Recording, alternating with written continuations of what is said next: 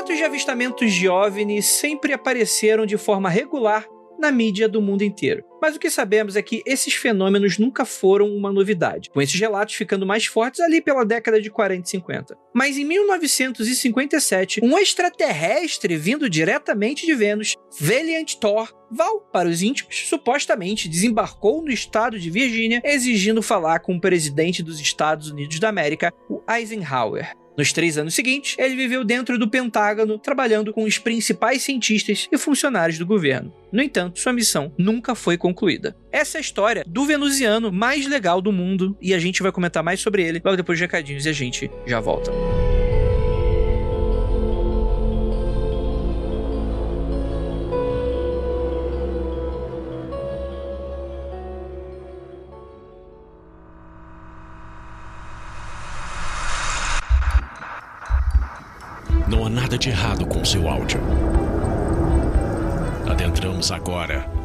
Dos seus sentidos. Estamos preparando você para o que vai acontecer nos próximos minutos. Além do que conhece por tempo e espaço, o contato com algo além. Não conte para ninguém e nunca olhe para trás, pois este é Mundo Freak Confidencial.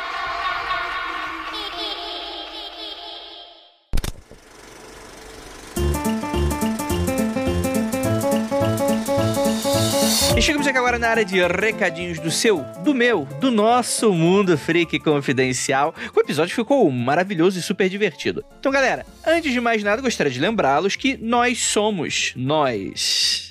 Nós é uma palavra bonita, né? Tem que parar de falar usar a gente, a gente, a gente, a gente. Nós aqui do Mundo Free Confidencial somos exclusivos. Quer dizer, o programa é exclusivo do Spotify. Nós. a gente. A gente é. A gente é bisolto. Mas o Mundo Free Confidencial é um podcast exclusivo do Spotify. Temos muito orgulho de fazer parte dessa família do Spotify Podcast Academy nosso queridíssimo programa do Papai Spotify, que está sempre aqui com a gente. E lembrando a todos que além da exclusividade, a gente tem muitas coisas bacanas que a gente pode oferecer de recursos aí para você que escuta a gente por essa plataforma, que está cada dia melhor e surpreendente. Então, temos aí coisas que estrearam nos últimos anos, né? O, o rating de podcast, o sininho para te lembrar de notificações. Então é isso. A gente sabe, a gente confia. Se está escutando aqui no Spotify, deixa o seu seguir, deixa o seu sininho, deixa tudo bonitinho, dá a sua nota, claro, 10 sempre, né? 5 estrelas.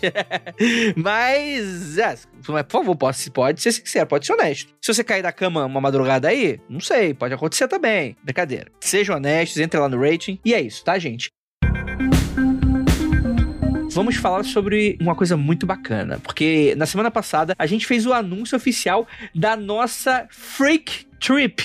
É isso aí. Não tem nada a ver com alucinógenos. A gente vai viajar com vocês. Então, galera, Pra você que tá querendo tirar umas férias, tá aproveitando aí, tá com a sua três dosezinha tomada, cara, a gente quer viajar com você num grande mochilão. E o destino já tá escolhido. A gente vai para o Vale dos Monólitos em Quixadá para ter um milhão de coisas divertidas. Porque às vezes a pessoa tá pensando, pô, Andrei, mas aí eu posso comprar passagem, por exemplo, e tal. Mas, cara, com a viagem, com a Freak Trip, é a Freak Trip, porcaria, né? Não é, não é qualquer coisa aleatória trip. É o Freak Trip, no qual você vai ter eu, Ira Keller, talvez, talvez, talvez possa ter mais gente. E que a gente vai ter diversos eventos exclusivos apenas para você que tá indo com a gente. Então, a gente vai ter gravação de podcast, a gente vai ter noite de vigília, a gente vai ter um monte de coisa exclusiva. Já é um lugar magistral para você visitar, já é um negócio para você descansar, para você se aventurar, muita coisa bacana que com certeza você poderia fazer por você mesmo, mas só com a gente você vai ter a gente. e com muitas coisas legais que a gente tem a oferecer. Vai ser algo exclusivo com vocês ouvintes certo? Então, se você quiser saber mais sobre valores, os dias, etc, mais ou menos o que, que vai ter, completinho com os detalhes, você entra agora no agranderota.com.br barra Mundo Freak 2022. Ou, claro, você acessa o post desse episódio, no qual vai ter esse link lá, caso você esteja com preguiça de voltar aí no áudio para reescutar. Temos agora uma novidade que eu tinha anunciado. Estamos anunciando há algum tempo, né? Criminologia, aniquiladores de família. Pesado o nome, né? Mas é um termo oficial que dá para essa galera muito doida que, de início, né? Já saiu o primeiro episódio, imagino que você já tenha escutado. Você vai imaginar, pô, vão ser, vão ser episódios falando sobre homens que matam sua família? Tem muito, né?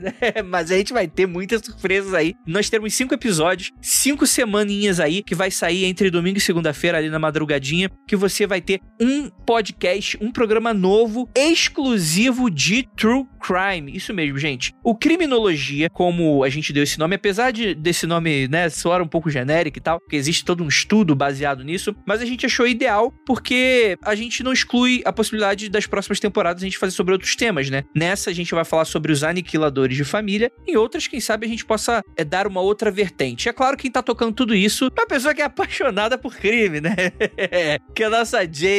Eu tô brincando, tá, gente? Ela não é apaixonada por crime. Ela é contra o crime. Ela é contra o crime. Contra, contra a criminalidade. A Jay tá aí. Mas ela gosta de falar sobre isso porque ela acha que tem, tem alguma coisa, uma lição aí, no final das contas, pra gente isso tudo. Mas, cara, tá um podcast muito divertido, muito intrigante, muito enigmático e muito chocante. Esse primeiro que a gente fala da família Banks, né? A, a gente não, ela, né?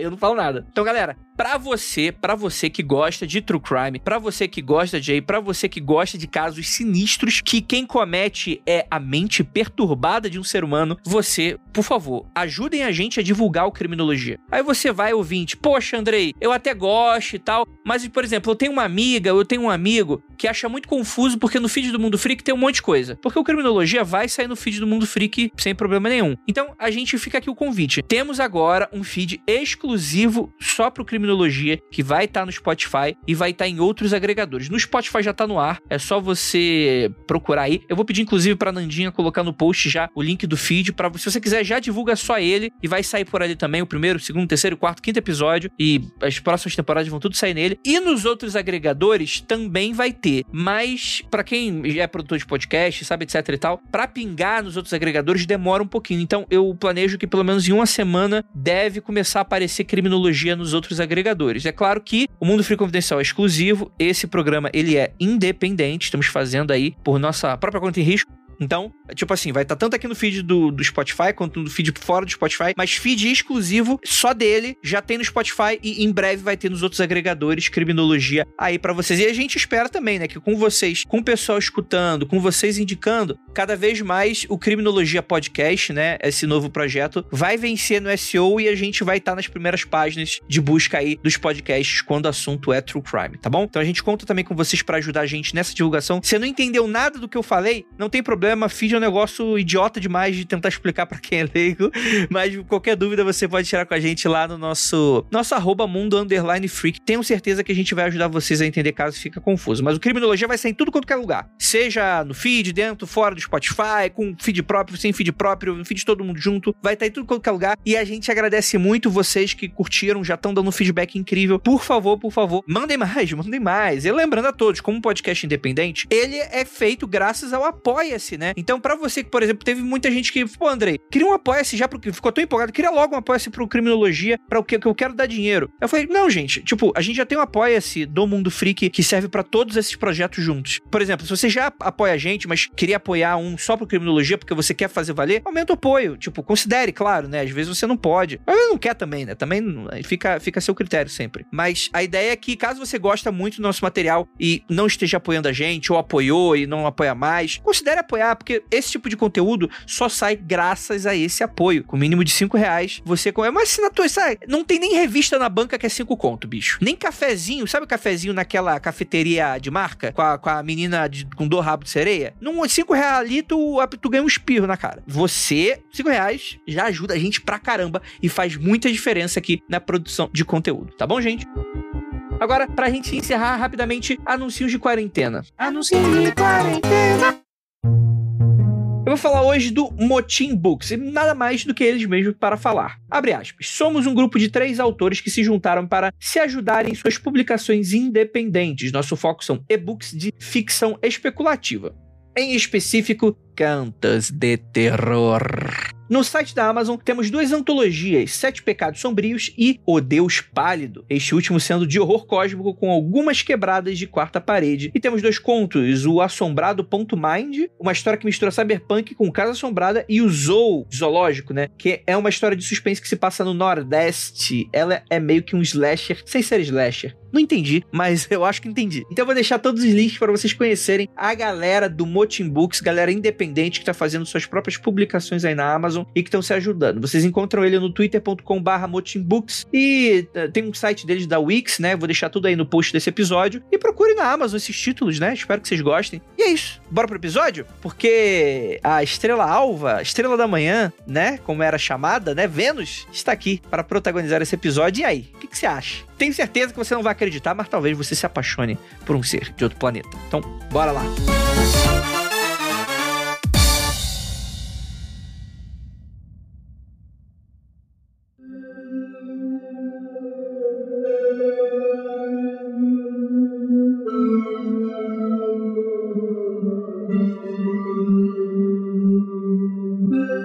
belas noites, queridos ouvintes. Está começando mais um Mundo Freak Confidencial. Eu sou Andrei Fernandes, vindo diretamente de Plutão com Gandhi, né? Onde tem a grande prisão, né?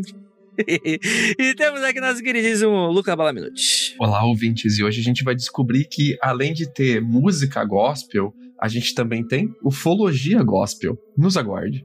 Olha aí. E temos aqui nossa queridíssima Gabi Roca.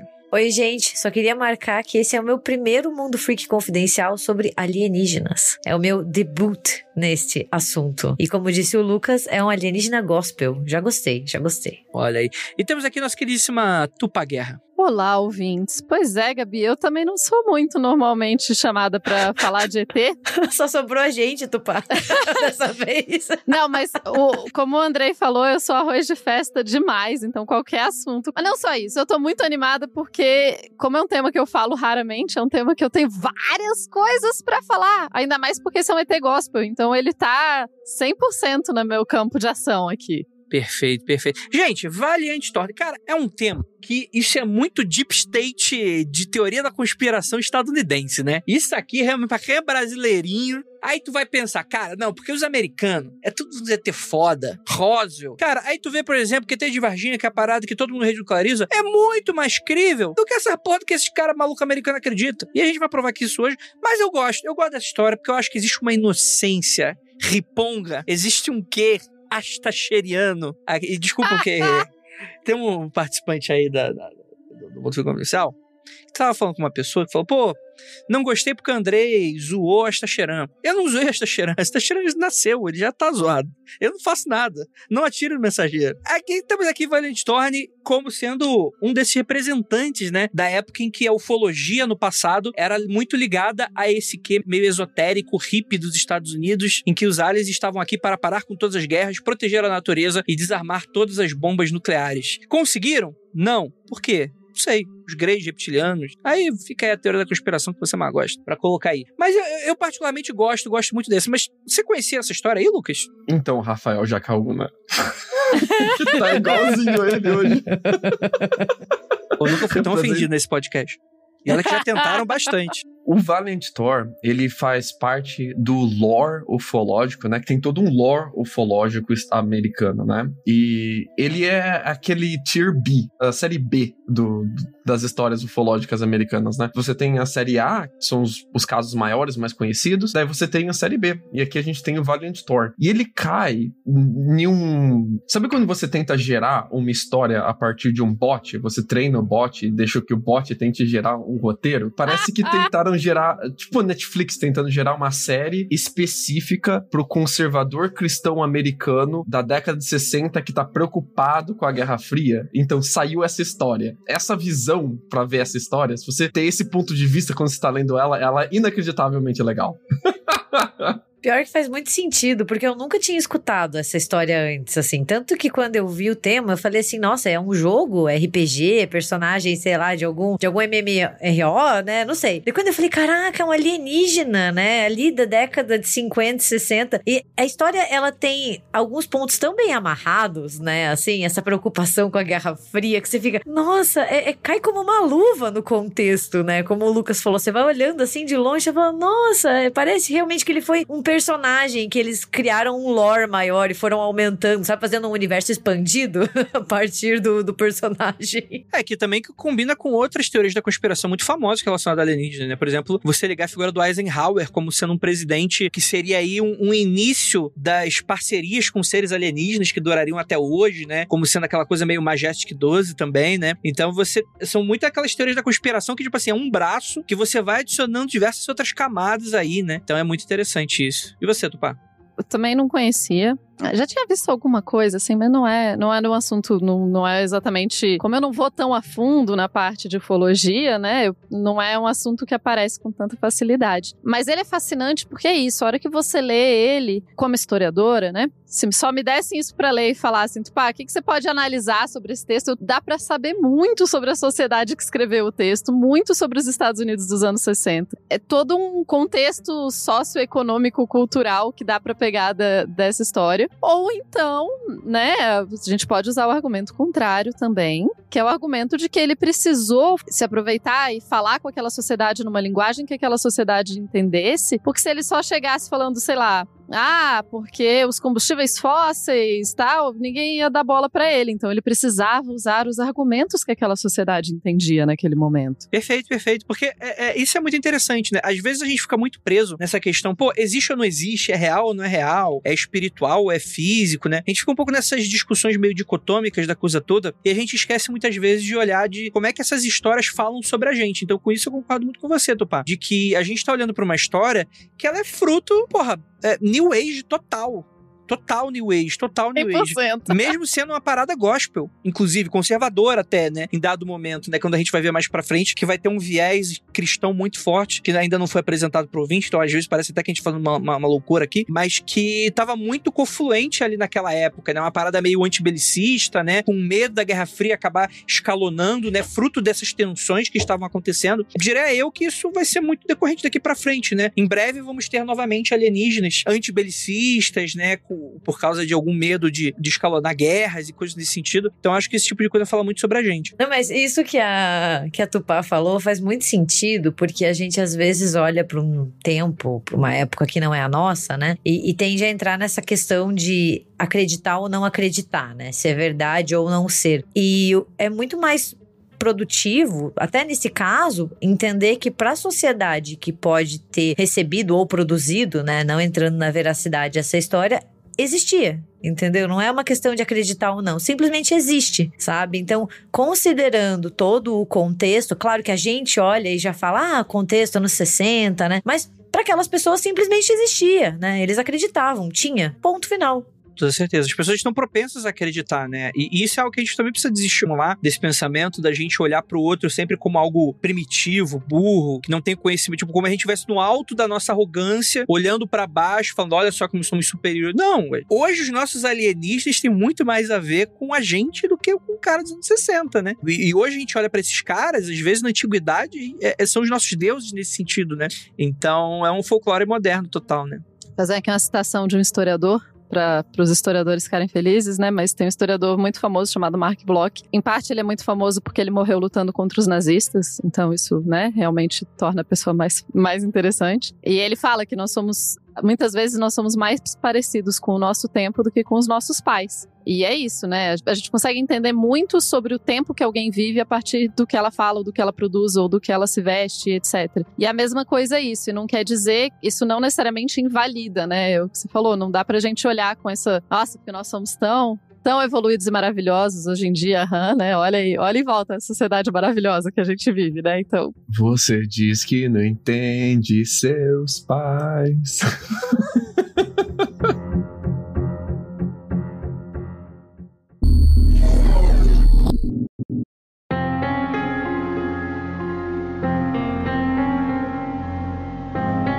Entrando aqui direto nessa história aqui. Década de 50, a gente tá lidando com um fascínio direto com relação à ufologia, né? Roswell é 47, 47, 49, né? É bem no finalzinho ali da década de 40. Aqui a gente tá entrando numa guerra fria cada vez mais quente, né? Com perdão do trocadilho, né? A gente, tipo, ah, ganhamos a guerra, a grande guerra, a segunda grande guerra. Agora temos esse outro problema, né? Então, tipo assim, a gente tá entrando um pouco nessa égide, né? Você tem esse escalar de tensões com armas nucleares começando a se tornar algo comum algo desejável entre países e cada vez mais mortíferas, né? Levando em conta que as armas mais modernas hoje transformam Hiroshima e Nagasaki em um palito de fósforo. Dá para ver que mesmo não sendo tão potente ainda assim, naquela época dá para ver que a preocupação com relação a esse escalar de tensões, né? E a gente tem uma dessas pessoas que viviam na década de 50, como um grande país que é essa década de 50, que é o Howard Menger, de High Bridge, Nova Jersey, que alegava ter sido visitado por venusianos, alienígenas vindos do planeta Vênus, caso você não saiba. Ele tinha uma fazenda lá no condado de Hunterdown e falava que a galerinha vinha lá pra dar uma conversada, né? E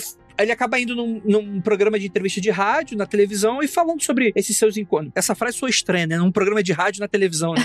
em programas de rádios e em programas de televisão, né? Mas nessa, nessa época, você tinha os programas de rádio na televisão. Cara, década de 50 era isso. Os caras literalmente filmavam o programa de rádio, era o que tinha pra TV.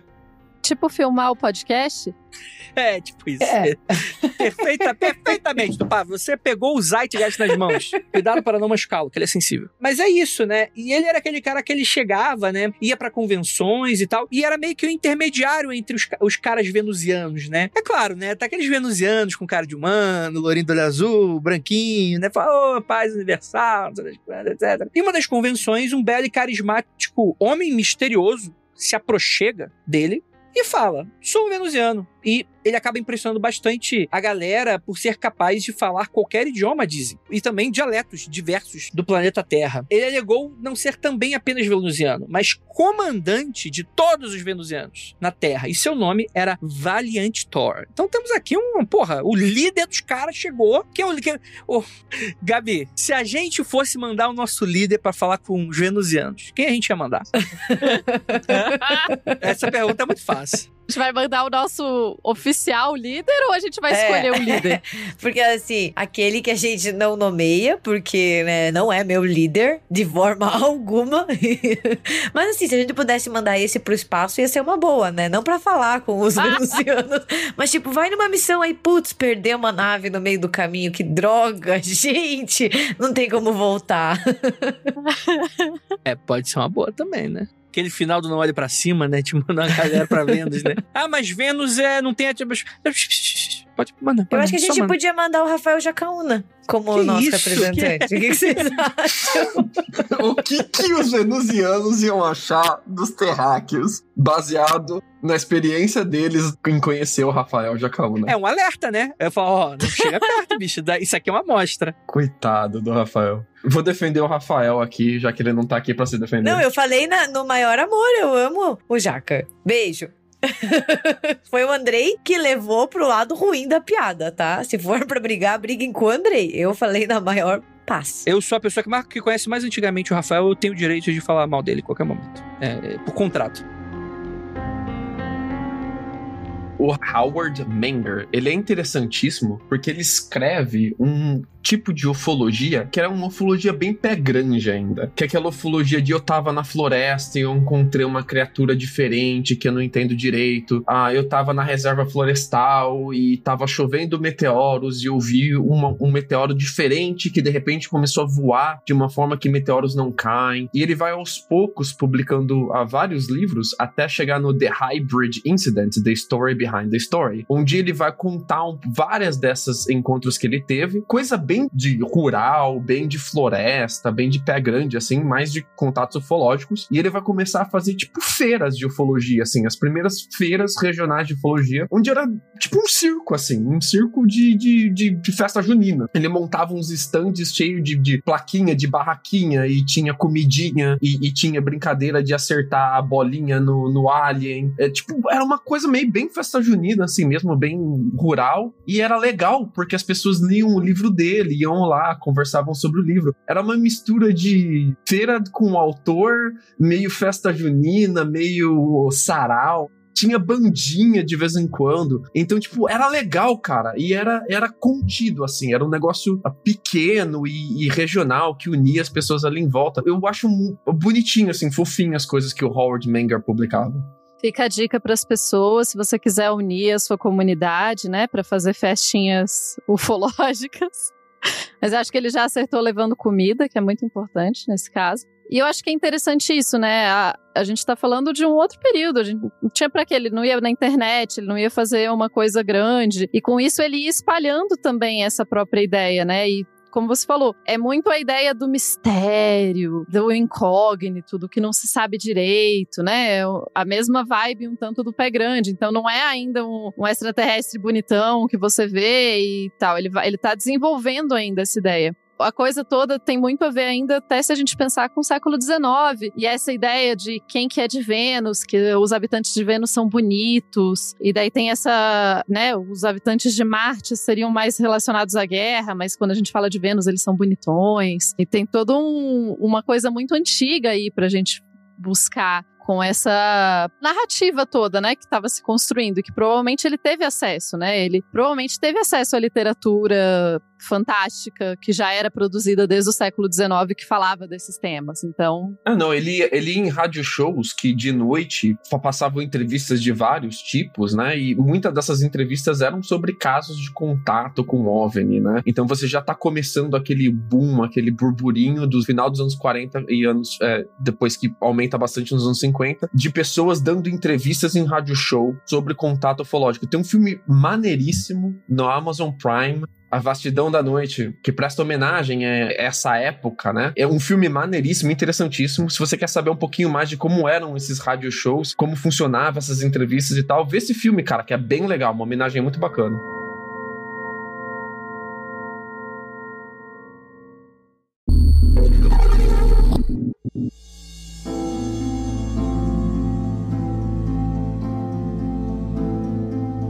Quando a gente fala da história da ufologia, né, tendo em vista um viés bastante americano, assim, né, a gente tem as duas grandes ondas, né? A gente tem uma onda nesse iníciozinho até meados da década de 50, aí a gente tem a década de 60 sendo algo muito coisa de esotérico mesmo, né? Então, tipo assim, a gente não tem realmente um, dá uma enfraquecida, assim, acaba ficando bastante né, numa situação mais underground e tal, e volta com tudo na década de 70, né? Tanto que, por exemplo, Roswell é, é resgatada do, do histórico da ufologia da década de 70, né? Os grandes testemunhos testemunhos de Roswell, da enfermeira, etc e tal, só aparecem na década de 70, né? Quando aí, de fato, daquele boom, onde que nos anos 80 vai ter aqueles filmes americanos de ET e de invasão e de etc e tal. Isso é muito interessante ver como é que isso tudo funciona. E o legal aqui é que a gente ainda não conhecia Vênus direito, cara. Então, quando ele fala que é um alienígena venusiano, ele tá falando das descobertas que a gente tava fazendo naquela época ainda. A primeira foto perto de Vênus que mostra a atmosfera de Vênus pra gente como ela é, é de 19 1974.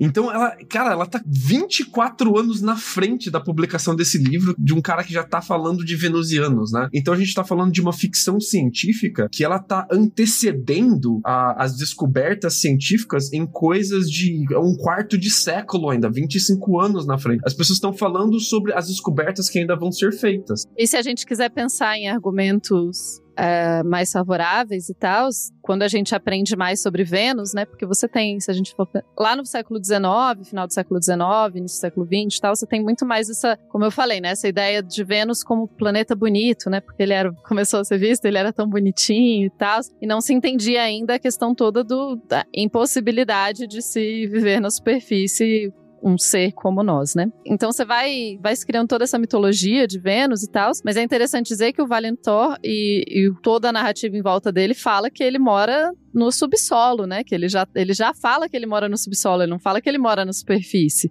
Então já traz esse conhecimento mais atualizado sobre Vênus. E é engraçado que o Howard ele muda de ideia sobre os venusianos no meio do caminho. Ele começa falando que eram venusianos, depois, mais décadas para frente, quando a gente já tem mais informação sobre Vênus, mais difundida, né? Ele muda de ideia. Vênus depois fica um planeta completamente inabitável, né? A gente passa a perceber que não dá para as pessoas viverem na superfície de Vênus. E ele começa a fala que não, ele, ele não entendeu direito a mensagem dos aliens, que talvez eles não, não eram de Vênus, mas tinham bases em Vênus para se aproximar dos outros planetas terrenos, e ele vai mudando um pouco a história dele. O que, cara, é, é interessante no sentido de que ele tá adaptando o lore dele pra. Como é um lore de ficção científica, é, é, ele tá adaptando o lore dele de acordo com as descobertas científicas. É maneiro isso. Eu não acho isso detrimento, assim. Se você vê isso como entretenimento, eu não acho isso detrimento. Eu acho até maneiro de É, o acompanhar. problema é que nem o pessoal que acreditava pegou entretenimento. né? É, o- a, a galera que curte muito lore de ufologia americana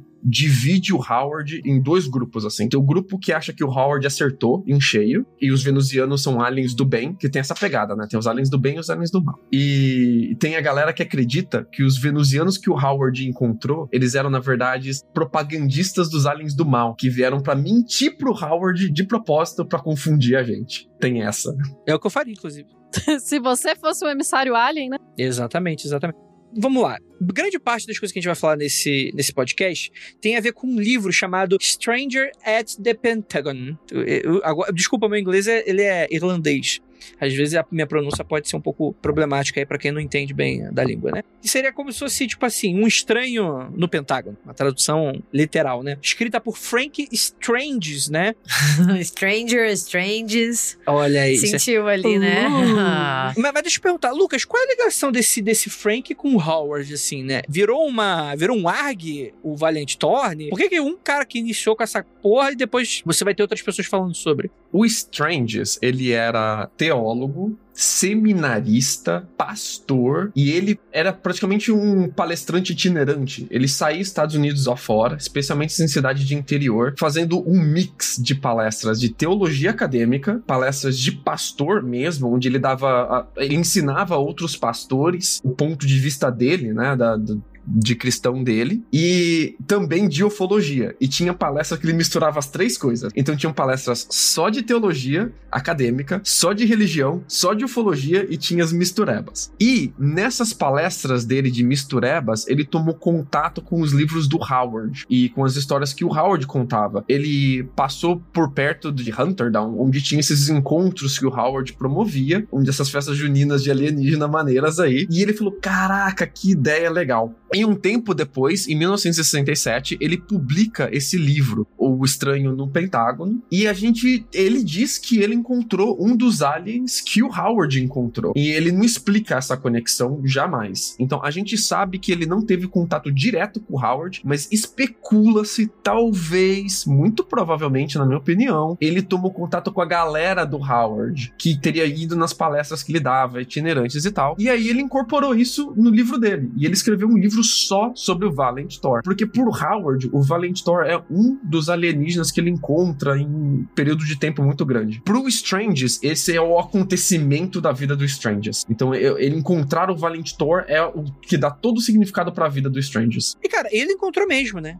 Tinha um cara que era o Valiant Thorne, não era? Isso, a história é essa mesma. A história é que um disco voador, pilotado por uma tripulação que ele não deixa claro de quantos aliens eram, mas de pelo menos quatro ou cinco aliens, teria pousado perto do Pentágono, ali onde é conhecido como Pentagon Boulevard, é um- ali no- nos subúrbios ali de Washington DC. Saiu dali um tripulante venusiano chamado Valent Thor, que a polícia abordou ele diretamente. Ele falou: Não, eu sou Valent Thor, eu vim de Vênus, me leve ao seu presidente. Você já ouviu esse termo antes? O alienígena chegando e dizendo me leve ao seu presidente? Esse era um moto comum nos livros de ufologia dessa época e que eu acho, se eu não tô errado, vem de um episódio de Twilight Zone, onde o alienígena chega se introduzindo assim. Então, vários livros de ufologia incorporaram isso. E o cinema usa bastante isso depois, né? Ele, na verdade, não. Em alguns casos, algumas modificações que é o alienígena descendo da, da sua nave e exigindo conversar com o líder, né? Ou com algum encarregado. Então a gente tem bastante essa estrutura narrativa que é usada nesses relatos. Quem é que manda. Ô, ô, ô, ô, quem é que manda nessa bagunça aqui, ô? Chama, chama o gerente. Chama o gerente aí que eu vou, vou reclamar aqui da comanda aqui. Aí os caras já chegam assim já.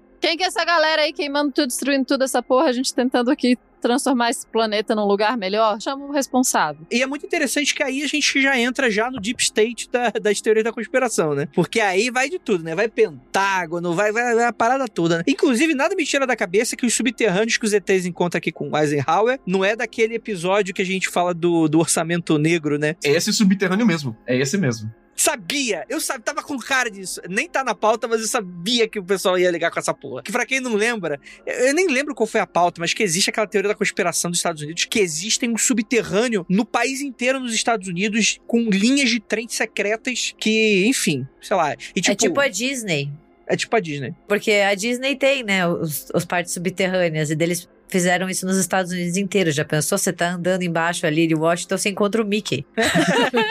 e eu pegando 12 horas de trem pra ir daqui até ali do lado. Bom, isso é praticamente uma cicatriz americana do pânico da guerra atômica, né? Porque construiu-se muito abrigo subterrâneo ali entre a década de 50 e 60. Várias das high schools, escolas, em cidadezinhas minúsculas de 10 mil habitantes, 5 mil habitantes, tem um bunker subterrâneo dentro da escola, normalmente hoje em dia fechado ou já demolido, né? E ficou-se isso no, imaginário popular americano. O que, que tem dentro de todos esses bunkers que a gente construiu pelo país inteiro? Tudo quanto é hospital, escola, universidade tem bunker. E muitos desses lugares grandes, como campos de hospital, campos de grandes departamentos governamentais, como a Casa Branca, campos de universidade, esses bunkers são conectados por túneis. Inclusive, é um lugar maneiríssimo pra você fazer o que não presta.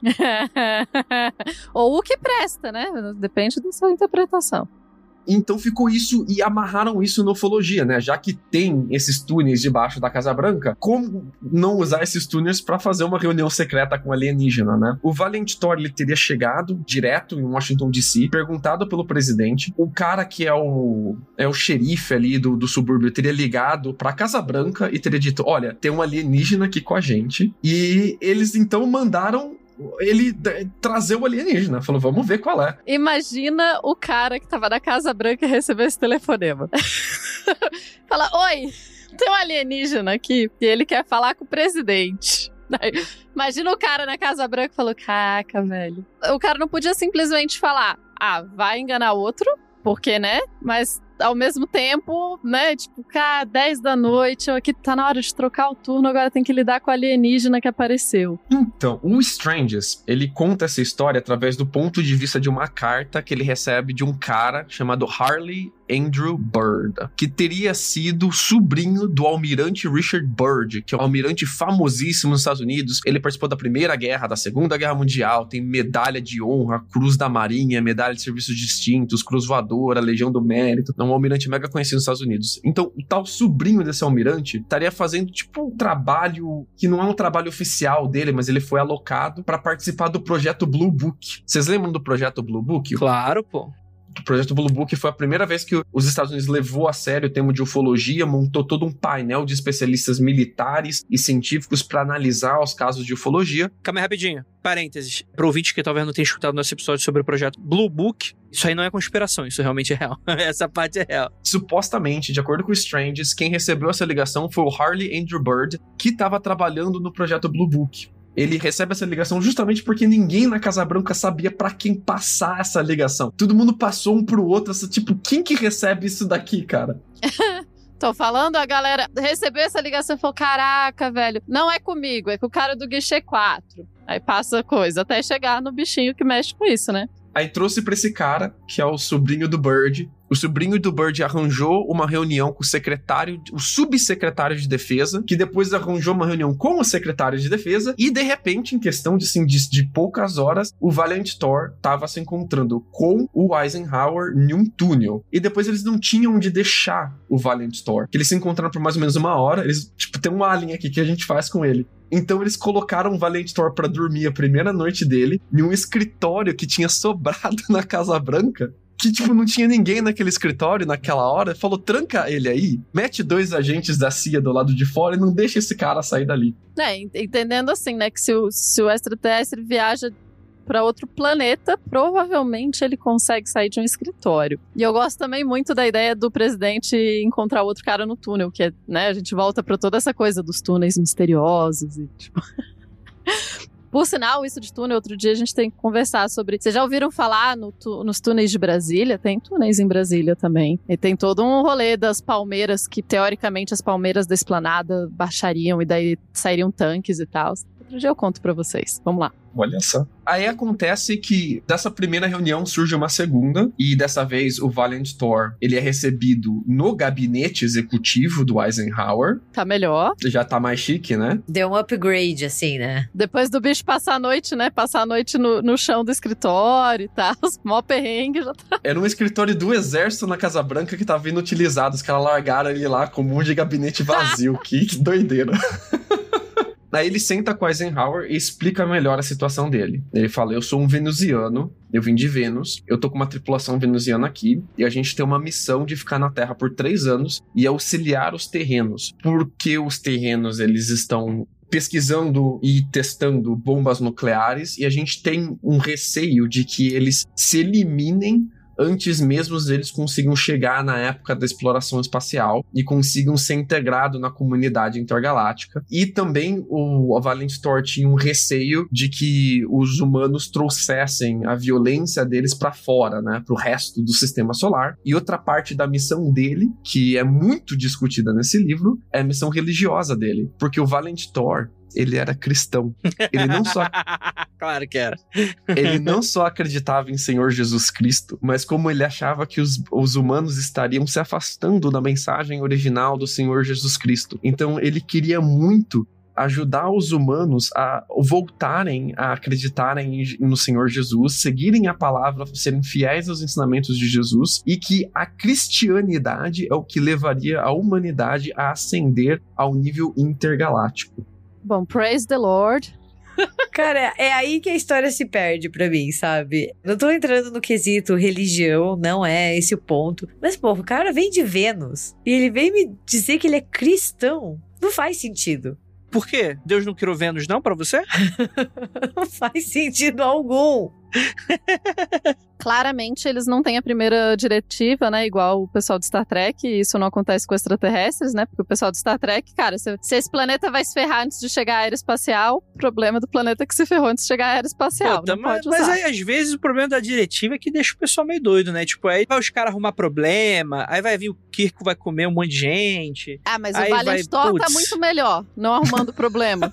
indo no, no, planeta dos outros encontrar presidente. Mas pelo menos tá sendo hipócrita, fingindo que não é pra fazer e tá fazendo. Pelo menos tá liberando, liberou geral. Então é isso aí. É, o, o Valiant, ele explica que os venusianos eles já estavam se mesclando e interagindo com os humanos há séculos. Eles já estavam auxiliando a humanidade há séculos, mas era a primeira vez que eles sentiam que alguma população humana, no caso aqui os americanos, eles eram evoluídos o suficiente para se verem, né? E ele conta, inclusive, que eles tentaram provar que a vida existe fora da Terra de forma mais indireta, voando junto com aeronaves militares americanas durante no pós-guerra. Então ele falava que, ah, não, a gente passava com os OVNIs, a gente passava com as nossas naves, voava com vocês, dava volta em vocês, aparecia para vocês, e vocês parecem que não acreditavam que a gente existia. Então a gente resolveu pousar aqui e aparecer de vez. E eu gosto disso, cara. Ó, oh, é a Lins com atitude. É, a, até a parte religiosa, tal, se a gente pensar, né, no conceito de que, sei lá, Deus criou o universo inteiro, então faria muito sentido que seres de outros planetas acreditassem no mesmo Deus, caso exista um único Deus e ele criou o universo inteiro. Beleza. Agora, achar que o pessoal dos Estados Unidos é tipo a galera mais evoluída para ouvir a mensagem, aí me complica muito.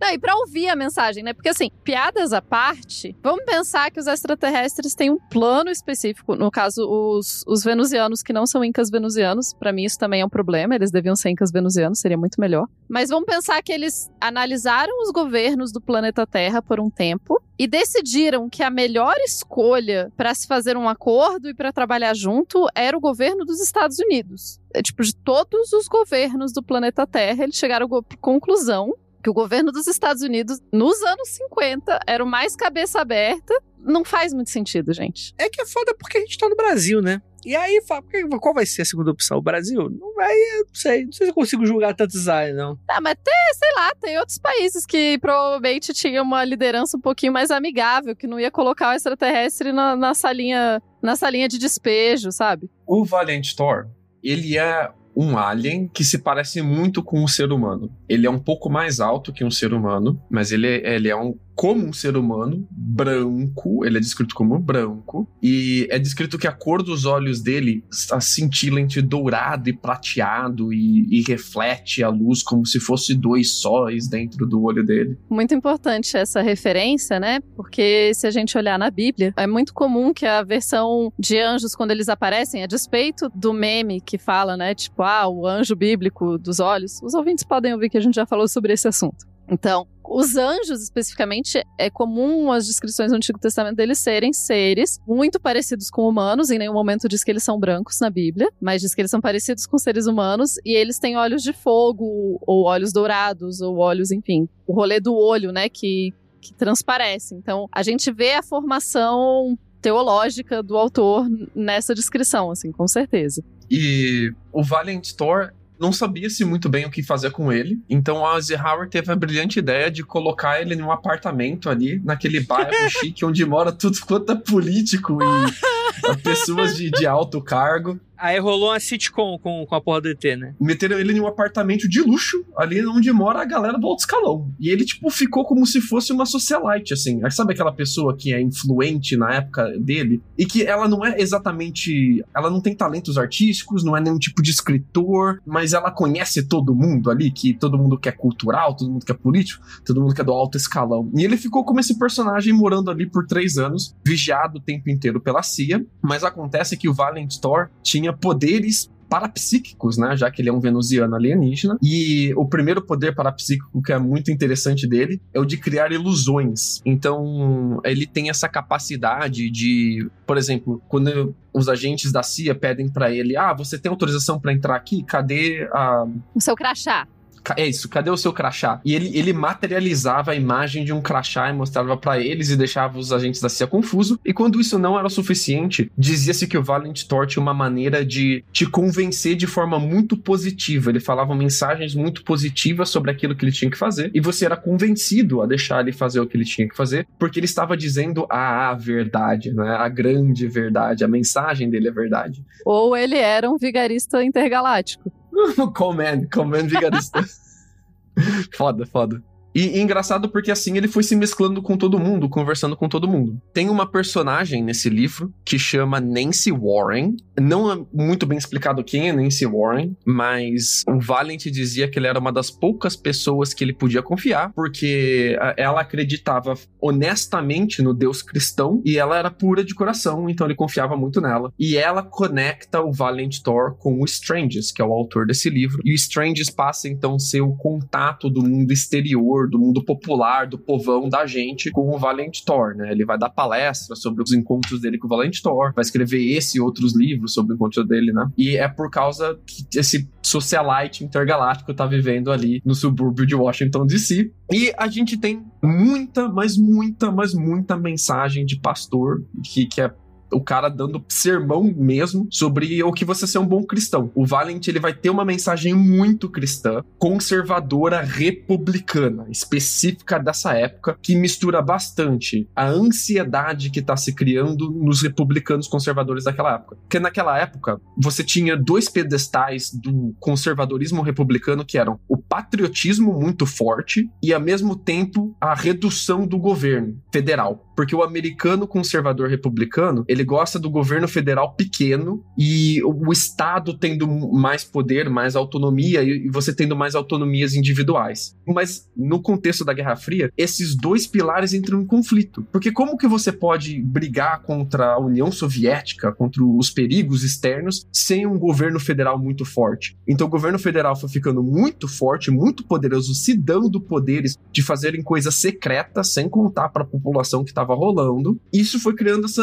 ansiedade nos republicanos conservadores. Ao mesmo tempo que eu tenho que confiar no meu governo porque eu sou um patriota, eu desconfio do meu governo que está cada vez mais ganhando poderes e diminuindo minha autonomia individual. E o Valent Thor vem então para guiar essa galera no meio desse conflito entre esses dois pilares. Aí, paz mundial? Né? Vamos resolver esse problema aqui do Partido Republicano, muito mais importante. Prioridades na vida, né?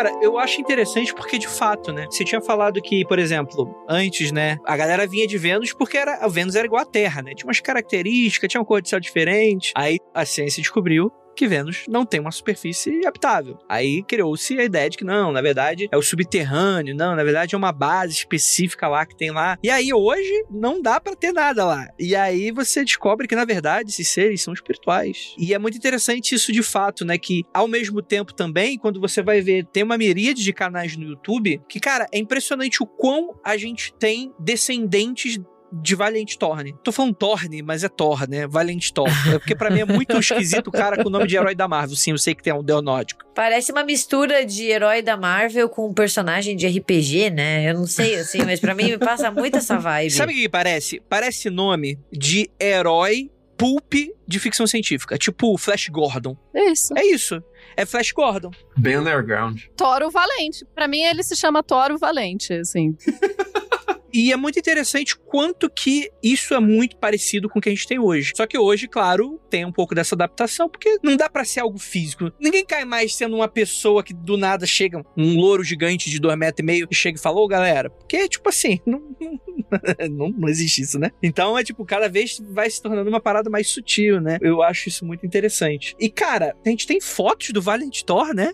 Várias fotos. É uma galera física mesmo, né? É daí que a situação fica muito estranha, porque você fica imaginando, você fala, não, ok. Só que daí você olha e tem foto. Você fala, tem foto do cara. Essas fotos dele eram feitas com, em festinhas que ele dava no apartamento dele, onde ele chamava essa galera, chamava essa Nancy Warren, que ninguém sabe direito quem era, o Stranges, que é o teólogo dele, onde ele tinha discussões filosóficas sobre teologia e Jesus Cristo, e cientistas. E ele chamava cientistas o tempo todo para tentar guiar a ciência humana. Mas, tipo, eles chamavam cientistas aleatórios, assim, o maluco que era ali da universidade ali do lado. Tipo, não chamava o cara que estava envolvido nos grandes projetos secretos americanos. Mas uh, o objetivo do Valiant Thor maior era denuclearização da Terra começando pelos Estados Unidos. E ele aconselhava o Eisenhower a fazer isso. Vocês têm que parar com o arsenal nuclear dos Estados Unidos, porque daqui a pouco vocês vão destruir a Terra. E ele dizia, inclusive, que Hiroshima e Nagasaki só não incendiou a atmosfera terrestre porque ele fez uma esquadra de 100 naves que protegeu a atmosfera das explosões nucleares. Eu tenho uma teoria que entra de cabeça na teoria da conspiração. Na verdade, o Valiantor ele era um espião russo que foi enviado para os Estados Unidos para fazer com que eles ficassem desacreditados nas armas nucleares, fossem se desarmar, para daí os soviéticos terem um poderio nuclear maior. É, então, eu vou dar uma trucada nessa informação. que, Na verdade, eu quero uma explicação. O que você tá falando aí dessa questão mais conservadora e tal, republicana? Porra, faria sentido o cara desarmar-se a si mesmo dentro dessa situação contra uma União Soviética? É uma pergunta honesta mesmo. Mas é por isso que você precisa de um extraterrestre para convencer. A ideia é tão doida que você precisa de alguém para convencer, entendeu? O nome dessa estratégia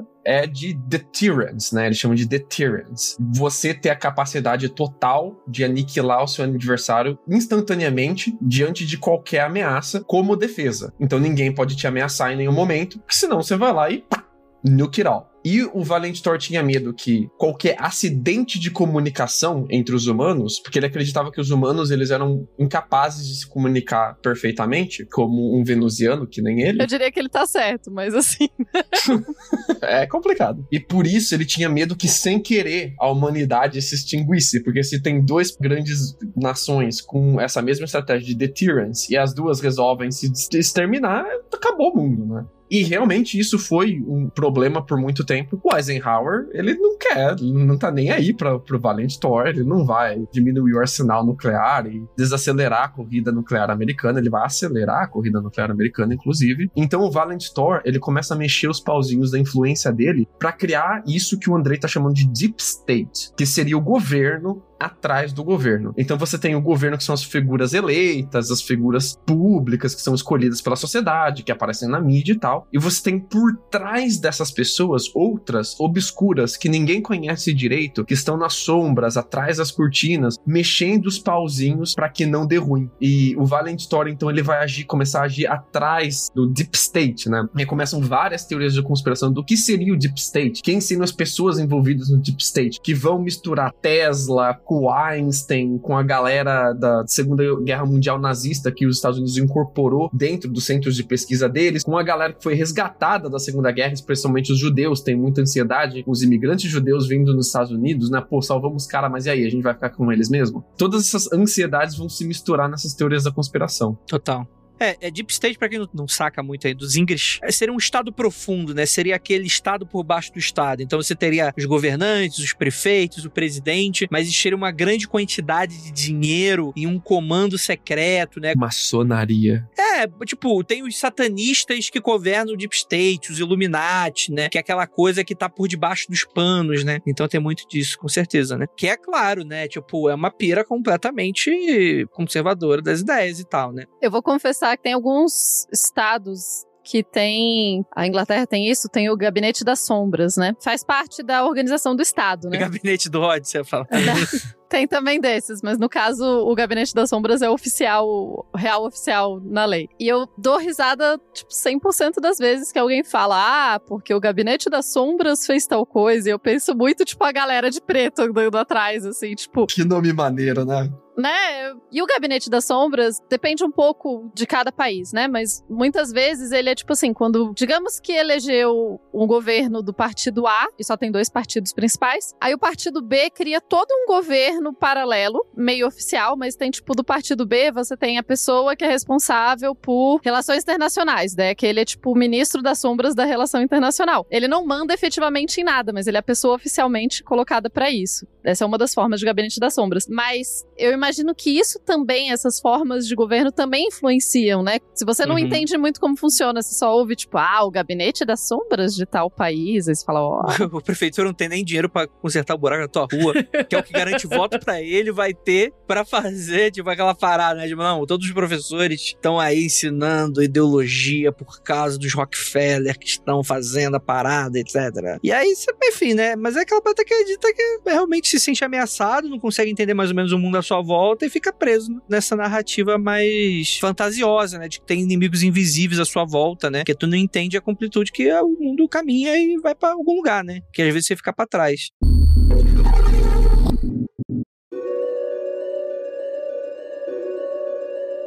Mas é muito interessante que o Valiant Thor, ele some depois de um tempo, né? Eu queria muito saber a explicação. O Valiant Thor vai pra casa, Lucas? Ele vai pra casa depois de três anos. Ele dá a missão dele como encerrada, porque ele só tinha esse tempo aqui. Ele tem um prazo pra cumprir, tem um deadline e expirou o tempo dele. Ele se dá por satisfeito e ele pica a mula. Só que tem toda a parte de ficção científica também da estada dele que eu gosto bastante, muito mais do que a parte do, do pastor aqui dando aula de moral, que é a parte onde ele começa mais a pirar foda em questão de tecnologia. Por exemplo, o Stranges explica que as naves dos venusianos, elas são naves feitas baseadas em atmosferas turbulentas. Então são naves que elas, ah, elas podem entrar em qualquer tipo de atmosfera, por mais turbulenta que seja, porque elas são naves feitas para Vênus, que seria um, um dos extremos das atmosferas, né? Ele fala, por exemplo, que as naves têm a capacidade de ficarem invisíveis do lado de baixo, do lado de cima ou os dois ao mesmo tempo. Então, os venusianos, às vezes, eles escolhem aparecer só para a população normal. Às vezes, eles escolhem aparecer só para os tripulantes de um avião. Por isso que, às vezes, você tem relatos de ufologia onde só a galera daquele bairro viu, mas a galera do avião não viu. Ou só a galera do avião viu, mas na cidade ninguém viu. Ele explica dessa forma. Tem a questão também de, naquela época, a maioria dos avistamentos estarem falando de discos voadores que brilham e mudam de cor, especialmente alaranjado e avermelhado. Então o Valiant Thor explica que eles usam algum tipo de aparato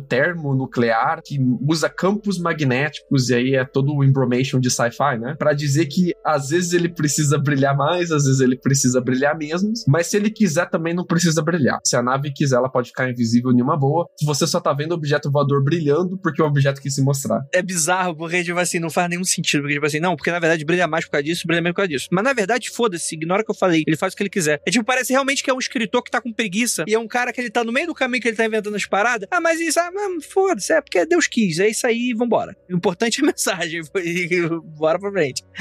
Cara, mas é muito isso, né? Eu, eu curto muito as explicações do traje dele. Ele foca, o Stranges foca muito no traje. Porque o Stranges, ele diz que ele se encontrou com o Valent Thor em um número muito limitado de vezes. Ele não chega a dizer quantas vezes, mas ele tipo, encontrava direto, assim, com o Valent Thor. Ele dá muita importância nos pequenos detalhes que ele diz ter visto em cada encontro com o cara, né? E em um desses encontros, ele teria visto o uniforme do Valent Thor, que é um uniforme que parece um macacão, onde você não vê nenhuma entrada e nenhum detalhe nele. Ele é de uma malha brilhosa que parece ser feita do sol, que varia entre prateado e dourado, uma coisa muito luz, assim. E você não vê nenhum tipo de costura, você não vê nenhum tipo de buraco, não tem zíper, não, não tem botão, você não vê por onde entra e nem por onde sai. E é uma malha mole, mas que o Valentor passava a mão e ela ficava rígida e até flutuava. E ele dá até o peso dela, porque o, o Valentor teria contado para ele que os cientistas do Eisenhower teriam tentado destruir o uniforme dele como forma de testar a durabilidade do uniforme. Então eles expuseram o uniforme a altas temperaturas, nada aconteceu. Deram um tiro de fuzil, nada aconteceu. Explodiram o uniforme com dinamite, nada aconteceu. Chamaram a universidade mais pica que eles tinham ali perto da região de Washington DC para usar os lasers que eles estavam usando para fazer teste nuclear para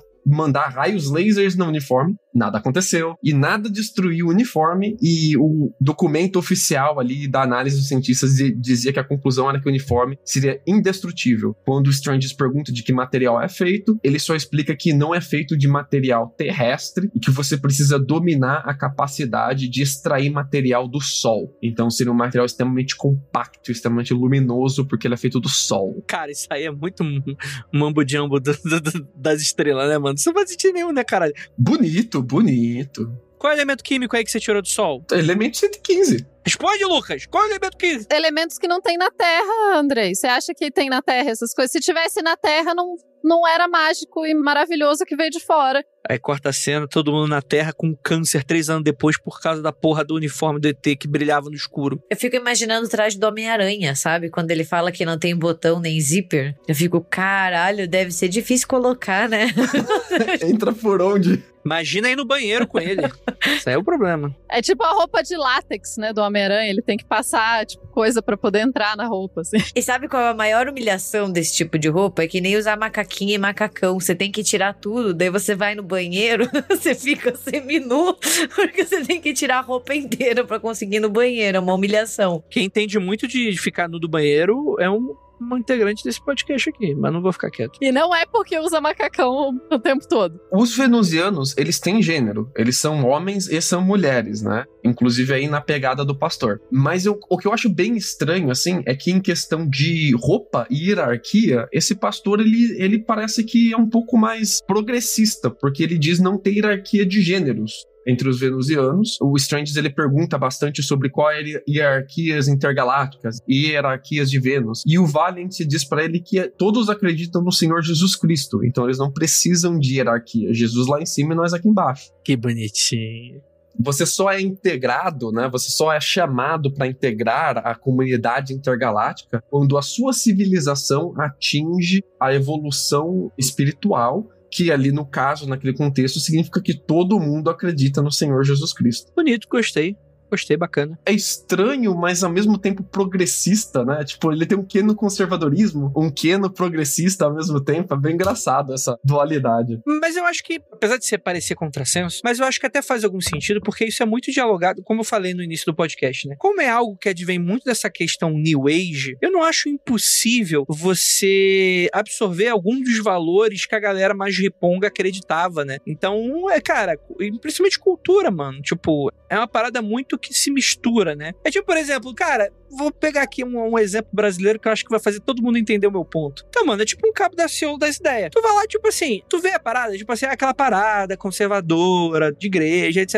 Aí do nada o cara me manda uma parada que estaria encabeçada num livro do Marx, do nada, assim. Aí tu fala, caralho, aí tu vê que, tipo, é um maluco que tu entende de onde ele vem a, a lógica dele, tu sabe o que, que ele se tornou, e, tipo, não é uma coisa única. É uma parada que bebe de várias fontes, né? E aí é muito difícil que a gente, é muito liga bússola ideológica tecnológica, muitas vezes a pessoa acredita exatamente nisso em todo lugar do mundo, independente da época, e não funciona assim, né? Alguém de direita vai ter uma crença, às vezes, de um valor diferente, dependendo da diferença geográfica do que qualquer outra coisa. Não me admira você ter essa absorção aí cultural por causa do meio que isso está sendo propagado. De maneira nenhuma desacredito nisso. É que depois o Strange dá uma cagada de regra sobre o que o homem e a mulher têm que fazer no meio do livro. Então, tipo, ele oscila entre a própria opinião dele, assim. Mas o, o engraçado também disso é que depois desse livro, ele vai ter outros livros, outras palestras sobre o Valiant Thor, e ele meio que dá uma enterrada nesse teor cristão. Eu acho que ele viu que ele bombou entre a galera mais de ufologia mesmo, e pouco entre a galera cristã. E ele foca muito mais na parada New Age. Então, tipo, o Valiant Thor, apesar de ele ter voltado para Vênus, ter saído da Terra, ele aparece agora em projeção astral. E essas vezes que ele aparece em projeção astral, ele aparece no carro, ele aparece na sua casa casa, ele aparece em momentos onde você precisa de uma orientação. Pessoa que delícia, você tá dirigindo, de repente aparece o, o Thor Valente do seu lado. E aí, véi? Caraca, me avisa antes de aparecer, fi. Cara, eu lembro de um ouvinte que eu acho que a gente fez alguma parada dramatizada. Eu não lembro, acho que não era nem dramatizada, que tipo, pedir pro, pro editor, acho que na época não era nem o Murilo, colocar uma freada brusca de carro na, no som. Aí eu lembro que teve um ouvinte que tava dirigindo na estrada, tava escutando podcast. Maluco, deu uma trancada.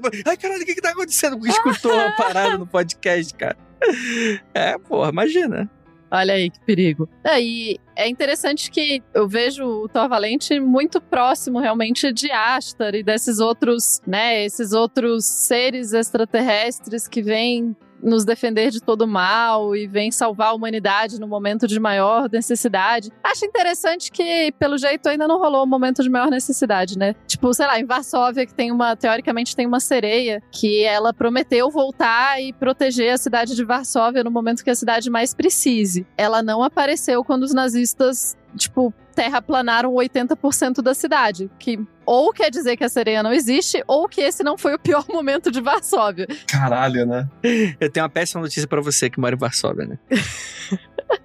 A sereia não existe? A sereia não existe, é a melhor das possibilidades, acredite se quiser. Então, a parada da volta do Valiant Thor, ela é meio confusa, porque ele não voltou na nave dele não, tá? Ele sumiu. Ele se despediu da galera e tá gone. A nave dele tá no lago, né? É, a nave dele tá no Lago Mid, em Las Vegas. Ou seja, se você for para Vegas, você pode jogar em um cassino, assistir uns shows e ainda procurar a nave do Valiantor. E, tipo, essa galera, eles não só viajavam nessa nave, tinha todo um conceito de nave moradia, assim. Então, tipo, eles, ele era um grupo meio itinerante, assim, os mensageiros meio itinerantes. Então tem toda a família do Valent Thor, tem toda a tripulação dele. Não fica claro se a tripulação era família ou ele tratava a tripulação como família, mas parece que tinha o irmão dele, o Dom, ele falava do Tom e do Tel várias vezes também. Tinha um médico que eles chamavam só de Doc, e parece muito um episódio de Twilight Zone, mas tudo bem. E eles viajavam nessa nave, era, tipo, era a casa deles. E é muito estranho a casa deles ter ficado para trás, né? E, tipo, não, não fica ao certo se foi um presente para a humanidade ou se foi, tipo, um gesto de, de amizade, assim. Eu tô deixando o meu lar com vocês, como, tipo, um veto de confiança, uma prova de amizade, um memento. Ou eles ascenderam para um plano superior no qual a matéria não é mais importante, só deixaram aí. É, inclusive, você pode ver o Valent Thor como um tipo de Messias, né? Ele foi embora e tipo, é uma ascensão, né? Ele não foi embora de forma física, ele sumiu, ele ascendeu mesmo, né? É, tipo, é a galera na Bíblia que faz isso, né? A galera não morre, a galera vai até o paraíso acabou, né? Jesus não tem um lance desse? Jesus ressuscita, André. Ele é ressuscita, assim. mas depois ele acende. então, depois ele acende, mano. Aí é problema da Enel. Mas o Enoch, ele nem chega a morrer. Ele só fala, falou aí, galera, e desaparece aquele meme lá do gordinho, assim, fazendo um, um vida louca, assim, falou, e vai, e vai sumindo, assim, no ar, assim. É isso. Ele vira Metatron. Ele dá uma viajada também aqui, o Stranges, em. Viajada não, ele explica como seria a vida em outros planetas do nosso sistema solar. O que é bem interessante, assim, né? Porque a gente tinha expectativa que nos planetas rochosos talvez pudesse ter vida, e nos planetas não rochosos, ou que estão muito longe do Sol, seria muito difícil ter vida, né? E aqui o Stranges fala que não, os planetas têm vida, e ele vai explicando como a vida teria se desenvolvido de forma diferente em cada planeta. Então, cada cada tipo de civilização teriam técnicas, tanto biológicas como tecnológicas, para lidar com aquele clima diferente, com aquele ambiente completamente diferente. Mas são todos, assim, muito parecidos com o ser humano ainda, né? É muito aquela coisa humanoide, homem-mulher, acredita em Deus, se comunica da mesma forma que a gente verbalmente, né? Uma das coisas que parece que é muito valorizada, não chega a ser uma commodity, mas talvez uma moeda de troca intergaláctica, é a honestidade. E eu achei esse conceito fascinante. A honestidade é uma moeda de troca. As civilizações trocam honestidade uma com a outra. Eu achei isso muito interessante, porque não é só o conhecimento, é o fato de você se mostrar, ser honesto ser vulnerável, né? Você contar aquilo que você não quer que o outro saiba. As civilizações estariam então fazendo o mesmo deterrence que os Estados Unidos e a União Soviética estavam fazendo, de uma apontar a arma para outra, estariam fazendo o deterrence oposto, né? O anti-deterrence, que é em vez de eu apontar a arma para você, eu abaixo a minha arma e você abaixa a sua arma. Nós dois somos honestos um pro outro. É um conceito, sim, bem New Age e eu achei fascinante, assim. Às vezes eles tragam um pouco isso, confundindo honestidade com cristianismo. Ele diz que o, o Valiant convenceu ele no primeiro momento que conversou sobre ele, porque ele sabia que o Valiant era honesto, porque o Valiant era cristão nem se era honesta porque ela era cristã. Ele confunde muito honestidade com cristianismo. Mas se você tirar um pouco essa parte do cristianismo desse conceito, eu acho um conceito muito maneiro. Sim, cara, é muito complicado, né? Porque tem essa coisa de identificação, né? Que é uma parada que, sei lá, é coisa de cristão, né?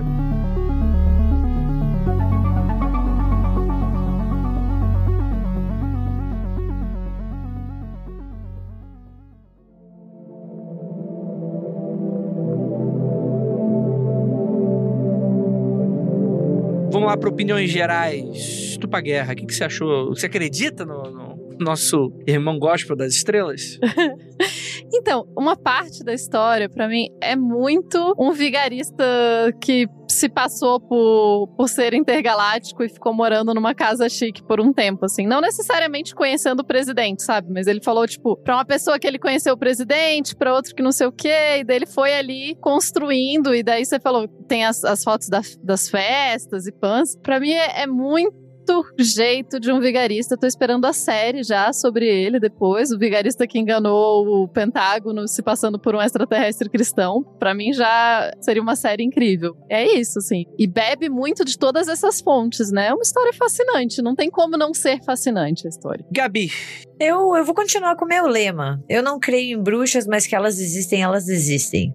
Ou seja, posso dizer que é tudo uma farsa, mas como ele também pode ter sido um alienígena cristão, New Age, paz, ou até mesmo um espião soviético. Eu gosto bastante dessa minha teoria, viu? De que ele queria, na verdade, era fazer com que os Estados Unidos largassem todas as suas armas e perdessem a corrida armamentista. Perfeito, perfeito. Lula Cavalamute. Eu acho que a parte mais interessante dessa história é como ela se tornou base para muitas outras histórias de ufologia depois, se enraizou no lore de ufologia americana e a galera meio que esqueceu ou finge que não lembra do teor cristão dela. Porque quando você lê ela em blogs de teoria da conspiração hoje em dia, especialmente os blogs que começaram ali no final dos anos 90, começo dos anos 2000 e nos livros mais recentes, as novas teorias da conspiração, a ufologia mais moderna, eles simplesmente ignoram todo esse teor cristão dela. Então é, eu acho muito fascinante a nossa capacidade de emprestar uma história já pronta, tirar dela o que interessa e renovar ela, né? Eu acho que o maior legal dessa história é o como ela foi renovada depois em tantas outras teorias da conspiração de Deep State e tal. O que pode ser um argumento para ela ser real. Hum. Ou não. Mas eu acho que isso é muito interessante, né? Porque as teorias da conspiração, elas são muito vivas, né? Elas são muito orgânicas, né? Então elas vão perdendo membros e ganhando alguns conforme o tempo vai passando, né? Então alguma coisa que é menos intragável passa a ser menos conveniente. Então outras versões vão se passando e enxugando algumas coisas que não são convenientes. Ao mesmo tempo vão ganhando novos ares, né? E aí fica essa loucura, né? De que é o que uma pessoa quiser acreditar, né? E, enfim. Cara, assim, é é difícil, né? Eu acho que eu concordo que essa história ela tem um valor intrínseco de uma época, né? Eu acho que ela fala muito sobre a galera que vivia naquela época e hoje já é outra coisa, né? Por mais que tenham discursos semelhantes, eles se adaptaram de uma maneira muito distinta, né? Então eu acho isso interessante. Claramente não acredito, não acho que é o que aconteceu. É muito aquela época que existe até uma certa ingenuidade, tipo aquela galera lá das esotéricas que fazia lá aqueles aqueles homem de papelão falando que eram os grandes mestres ascensos, ou a galera que tirava foto com algodão na boca, falando, oh, o ectoplasma tá saindo, né? É uma época muito de ingenuidade mesmo, né? E eu não acho necessariamente que, que é picaretagem, não. Eu acho que tem essa leitura que ela fica bem forte, naturalmente, mas eu acho que existe um quê aí de, tipo assim, você demonstrar sua fé como algo maior do que ela realmente é, porque para você é, né? Então você quer fazer com que as pessoas acreditem naquilo de certa maneira. Eu não acho que a pessoa não tá acreditando, tá simplesmente querendo ganhar dinheiro de alguém. Mas também existe essa galera, né? E tá cheio delas por aí, né? É, ele inventou que ele tinha acesso a documentos secretos na CIA e que ele não tinha. Ele inventou o Harley Andrew Bird, que hoje a gente sabe que não existe, o sobrinho do general, mas tudo bem, tá valendo. É, então, mas às vezes, por exemplo, o lance de você inventar, mesmo conscientemente, às vezes aquilo é uma ferramenta porque você acredita tanto naquilo que é aquela coisa, aquela mentirinha que fala, não, eu tô tirando isso de algum lugar. Vejo isso no Twitter todo dia, André. Mas é aquilo, né? É um bando de louco tentando justificar sua loucura, né? Até aí, é que eu acho que é. Eu não acho necessariamente que é alguém utilizando pro mal ou pra ganhar dinheiro. Porque existe esse lance moral do ganhar dinheiro, né? Quando, quando é por uma boa causa, sendo boa causa apenas na tua cabeça, aí é um pouco mais legítimo, as pessoas acreditam, né? Então acaba sendo outra parada. Mas é isso. Encerramos mais, uma, mais um, verbete do nosso mundo frigominicial. Valent torne aí para as próximas gerações. E o que, que você acha, ouvinte? Conta pra gente nas nossas redes sociais. E aquilo, não olhe para trás.